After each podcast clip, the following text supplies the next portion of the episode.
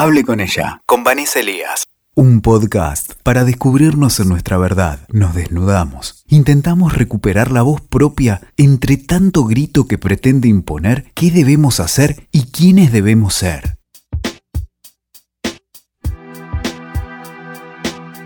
Hola, ¿cómo están? Soy Vanessa Elías y esta es una nueva edición de Hable con ella. Bueno, como ya saben, la idea de este espacio es pensar nuestra vida cotidiana, pero desde la perspectiva de género. En esta oportunidad voy a hablar del amor romántico, un tema tan cuestionado en los últimos tiempos y que por ahí ocasiona muchas confusiones. ¿Qué es el amor romántico? ¿De qué se trata? ¿Los actos románticos son lo mismo? Entonces no puedo correr más la silla o abrir la puerta de un auto o hacer un regalo que me guste. Bueno, estas son algunas de las dudas que surgen eh, y que vamos a tratar de desmitificar un poco en este podcast. A ver, lo que entendemos por amor romántico tiene sus orígenes en el medioevo con la caballería. Esa imagen que toma la literatura del caballero rescatando a la princesa y llega a su cúspide durante el romanticismo con toda la producción literaria asentada en frases tales como el príncipe azul, se enamoraron a primera vista y el tan popular y fueron felices para siempre. Esto eh, llega a su apogeo con las obras de Shakespeare, y bueno, con el registro de Romeo y Julieta, ¿no? Eh, ese amor romántico que nos lleva a la muerte. Yo creo que es un invento que surge entre el Renacimiento y la modernidad con el nuevo modelo de familia y la necesidad de forjar nuevos roles.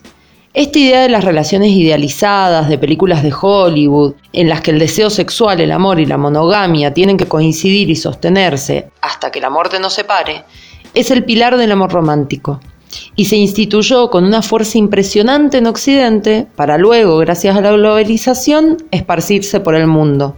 Lo cierto es que es un modelo reciente.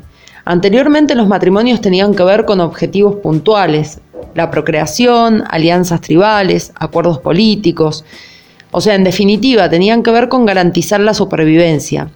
Y si bien es cierto que posiblemente el amor romántico llegó como una respuesta eh, revolucionaria, si se quiere, como una respuesta a modo de ruptura con este modelo de eh, enlace, del vincular ¿no? y de pareja que respondía a otros intereses que no estaban asociados con, el amor, eh, yo creo que lo que sucedió es que el concepto de amor romántico se vició y terminó un poco repitiendo ahí aquello que criticaba. Desde la mitología griega podemos tomar, hacer como un recorrido, ¿sí? Si tomamos Aristófanes, dice que en un principio había tres géneros, el masculino, el femenino y el andrógino. Y estos seres tenían formas circulares con dos caras opuestas, cuatro brazos, cuatro piernas y todo lo tenían doble, incluyendo los sexos. Hay una imagen muy conocida donde vemos a esta persona, en, en este caso la imagen que evoco es masculina y está en un círculo con ocho extremidades la representación de este ser. Bueno, los masculinos descendían del sol, los femeninos de la tierra y los andróginos, que tenían genitales de hombre y de mujer, de la luna. Los antiguos hombres llenos de vigor y orgullo planean conspirar contra Zeus, por lo que éste decidió castigarles partiéndolos por la mitad. O sea, envía un rayo que los parte a la mitad y ordena además a Apolo que girara sus rostros en dirección al corte para que recordaran su castigo y hacia un agujero en su vientre, que luego se llamó ombligo. Estos seres humanos partidos intentaban abrazarse para unirse de nuevo y cuando esto fracasaba, este intento fracasaba y no podían, sucedía que se deprimían, no querían vivir separados y bueno, mayormente morían de pena y de hambre. Esto empieza a alarmar a Zeus, ya que eh, el objetivo de las personas para los dioses es que los alaben, o sea, que necesitan la existencia de, de la raza humana. Entonces, para evitar esta desgracia, Zeus decide que es elegir en los órganos sexuales. De esa manera, al encontrarse, si eran hombre y mujer, podían llevar a cabo la reproducción, ya que antes nacían de la tierra. Y si eran del mismo sexo, bueno, por lo menos iban a disfrutar con el contacto. Estas personas que anhelaban volver a ser plenas, a sentirse una, unidas, buscaban su otra mitad para volverse a sentir como antes, para recuperar su esencia. El amor, entonces, por lo tanto, era la única manera de perseguir, alcanzar y recuperar esa plenitud. Esta misma idea es la que toma Platón cuando nos habla de la media naranja. Esta creencia que nos instala la falta y nos hace salir a buscar quien nos complete, que además es al mismo tiempo la que garantiza nuestro fracaso afectivo. Sostenemos nuestras relaciones en un ideal que jamás va a lograr ser real. Esa persona perfecta para nosotros rápidamente se convierte en nuestro verdugo. El amor romántico es pensar que somos partes de una totalidad, un amor en el cual nos vemos completamente volcados en el otro. ¿Sí? Nos vamos a completar para volvernos uno. Esta idea de completud y de unidad, donde las individualidades desaparecen. Si tomamos, por ejemplo, eh, la psicología, Lacan, que es un psicoanalista post-freudiano, que avanza sobre Freud, dice que amar es dar lo que no se tiene a quien no es. Y esta frase me parece muy importante para tomar, porque en esta búsqueda del amor romántico le damos a la otra persona lo que creemos que está buscando, que en realidad es lo que nosotros estamos buscando. O sea que proyectamos en esa persona lo propio, la propia falta, y por tanto le damos lo que no tenemos, lo que creemos que le podemos dar para que nos ame. Es tan peligrosa esta idea de perfección y de volvernos uno con el otro, porque trae aparejado el más rotundo fracaso. Y además, generalmente, cuando esto sucede, terminamos gestando relaciones de violencia. Es en este punto en el que nuestra cultura patriarcal nos dice que debemos sostener esa relación a cualquier costo. Y el peso del amor romántico cae en todos los géneros, aunque no de la misma manera. Esto se ve muchísimo, muchísimo eh, en el consultorio. Esta idea de tener que soportar, de tener que basar esta eh, la construcción de una relación en, la pérdida de la identidad y la pérdida del deseo, quedar subrogades al deseo de esa otra persona, creyendo que de esa manera vamos a ser felices y vamos a ser feliz a la otra persona, lo cual no sucede. Generalmente no sucede. Dice Simón de Beauvoir que el día que una mujer pueda amar, no desde su debilidad, sino desde su fuerza, no para escapar de sí misma, sino para encontrarse, no para rebajarse, sino para afirmarse. Ese día será para ella, como para los hombres, una fuente de vida y no de peligro mortal. Yo creo que es muy importante diferenciar el amor romántico de la construcción del amor.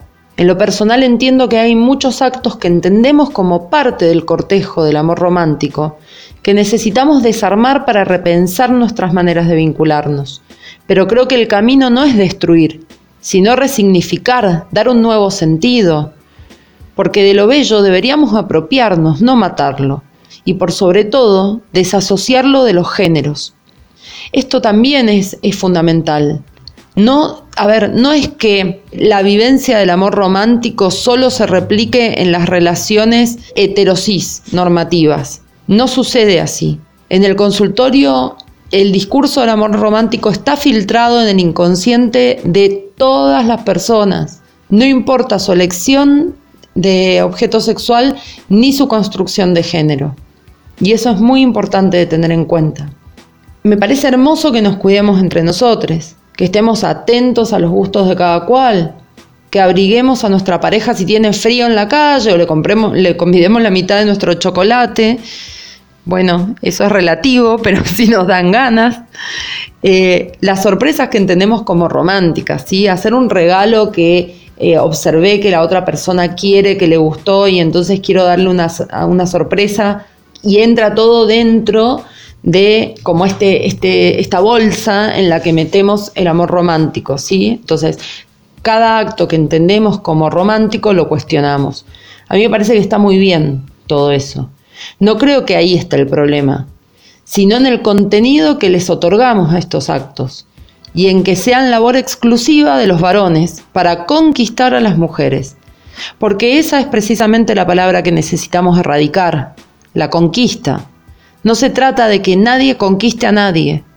Se trata de que dos decidan compartir el camino, con una construcción que será subjetiva y que debe basarse en el mutuo acuerdo, teniendo el diálogo como la herramienta más preciada y cotidiana. Me gustaría contarles que desde mi experiencia en el consultorio, a diferencia de lo que podemos leer en muchos lados, esta idea de amor romántico se replica en cada modelo de pareja. Como les decía eh, anteriormente, más allá de la elección sexual, más allá de la construcción de género, es un modelo que se replica. Y esto me parece fundamental para pensar desde el feminismo ya que pareciera responder a lo arquetipal, al inconsciente colectivo, a una trampa en la que caemos involuntariamente. Bueno, finalmente quiero decirles que yo creo profundamente en el amor para toda la vida, solo que nadie dijo que debe ser necesariamente con la misma persona. Es momento de desasociar las emociones y sentimientos de una persona en particular como única posibilidad. Es momento de dejar de perder o postergar nuestros objetivos particulares, nuestros deseos personales, en pos de los caprichos de alguien más. Es el momento de que uno más uno seamos dos. Bueno, les recuerdo que pueden buscarme en Facebook como Lic Vanessa Paola Elías, psicóloga con perspectiva de género, en Instagram como Lic Van Elías y en Twitter como Lic Van Elías 1 y de esa manera me van a poder hacer preguntas que les surjan, este, debatir estos temas que, que vamos tocando, surgirme temas nuevos que les interese ampliar. Y bueno, ahí también pueden encontrar mis números de teléfono para coordinar sesiones. Hasta nuestro próximo encuentro. Escuchaste. Hable con ella, con Vanessa Elías. WeToker. Sumamos las partes.